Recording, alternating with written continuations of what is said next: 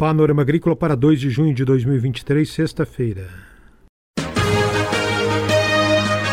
Panorama Agrícola. Programa produzido pela Empresa de Pesquisa Agropecuária e Extensão Rural de Santa Catarina.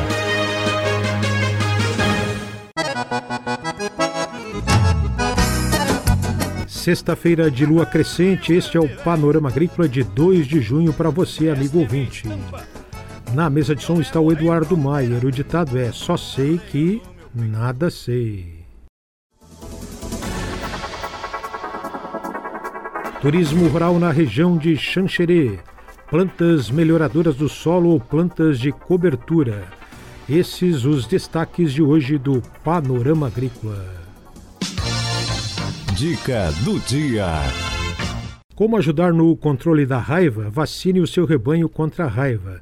Informe ao escritório da Cidasc mais próximo sempre que seus animais ficarem doentes e apresentarem dificuldades para caminhar, se alimentar e ou ficarem agressivos.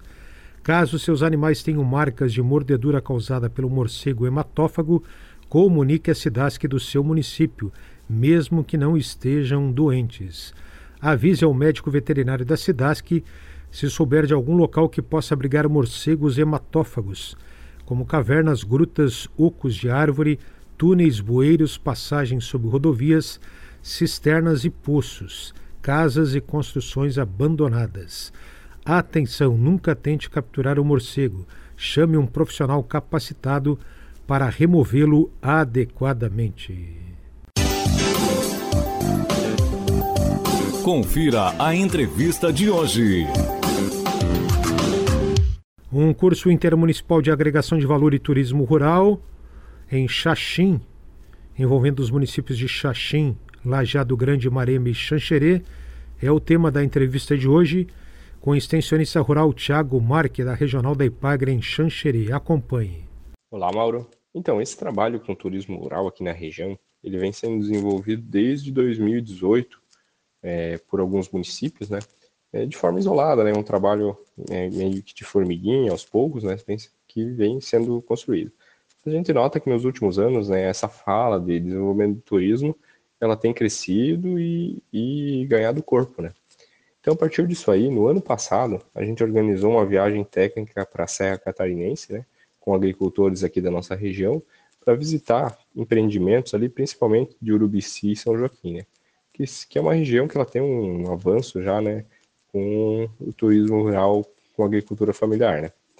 É, a partir daí a gente verificou então a demanda, né, de, desses empreendimentos e agricultores que participaram, né, do, da visita técnica, né, e está construindo uma capacitação com eles de mais focado no turismo, né. A gente sabe que desenvolver turismo né, engloba várias várias características né, da propriedade, da região, né, e bastante envolvimento, né, tanto entre os empreendedores quanto entre os empreendedores e, o meio, e as entidades públicas.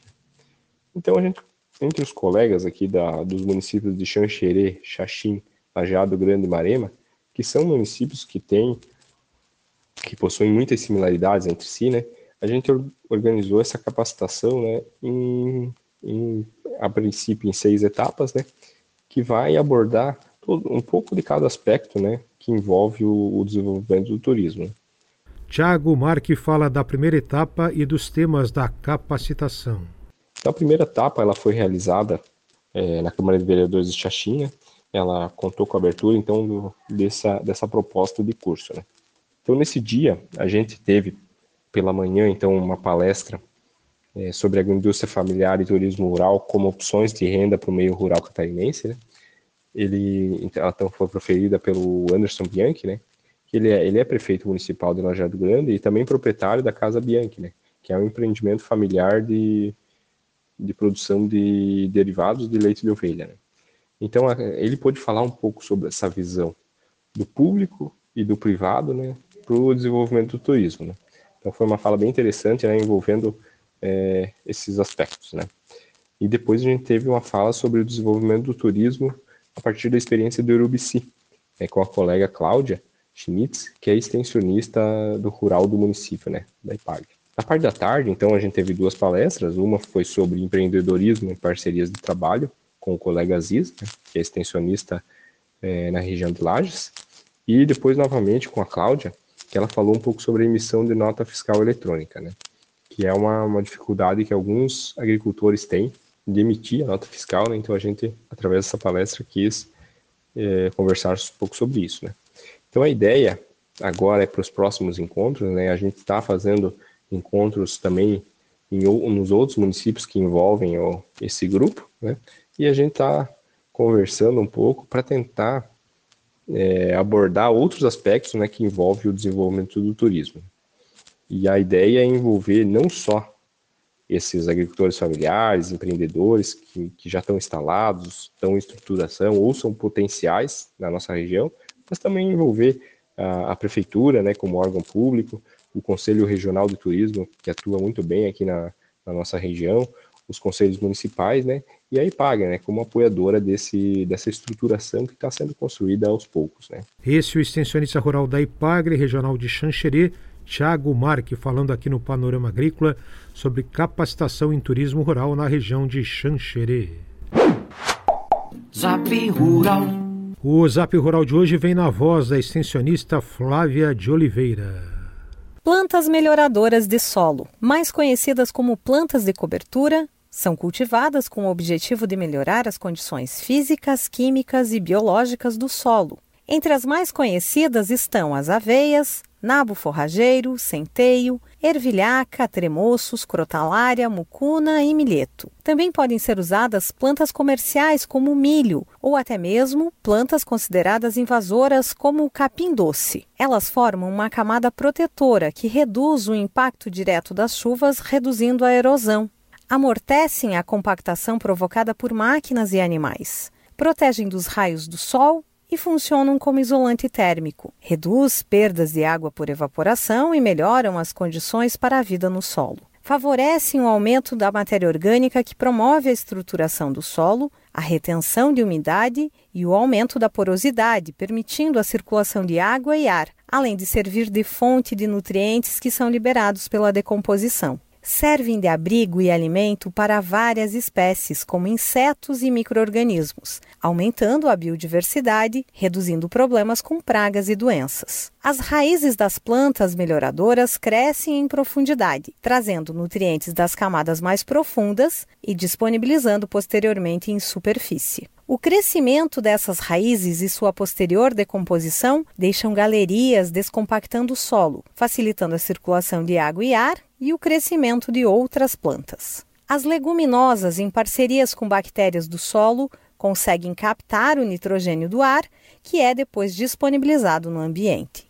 Sendo bem manejadas, as plantas melhoradoras não competem com as lavouras e facilitam o controle de outras plantas que podem atrapalhar. Uma dica é cultivar vários tipos de plantas melhoradoras de uma vez só. Quando elas trabalham em equipe, trazem melhor resultado, melhorando as produtividades e obtendo melhores receitas. Tecnologia e conhecimento, compartilhar é legal. Tem informação em tempo real, zap zap zap rural. Tem informação em tempo real, zap zap zap rural.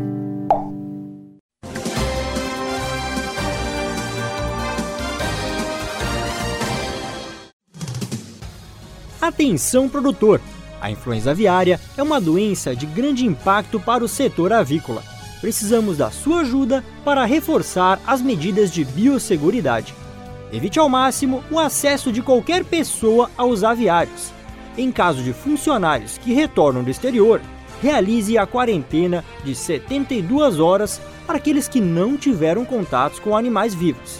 Se você ou seus funcionários tiveram contato com animais vivos 15 dias antes da chegada do Brasil, faça uma quarentena de 7 dias antes de retornarem aos trabalhos nos aviários.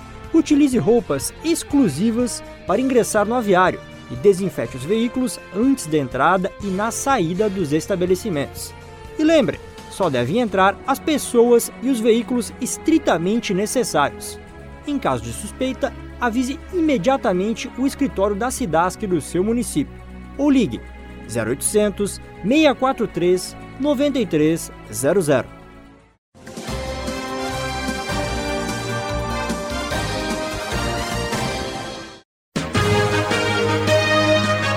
Panorama Agrícola.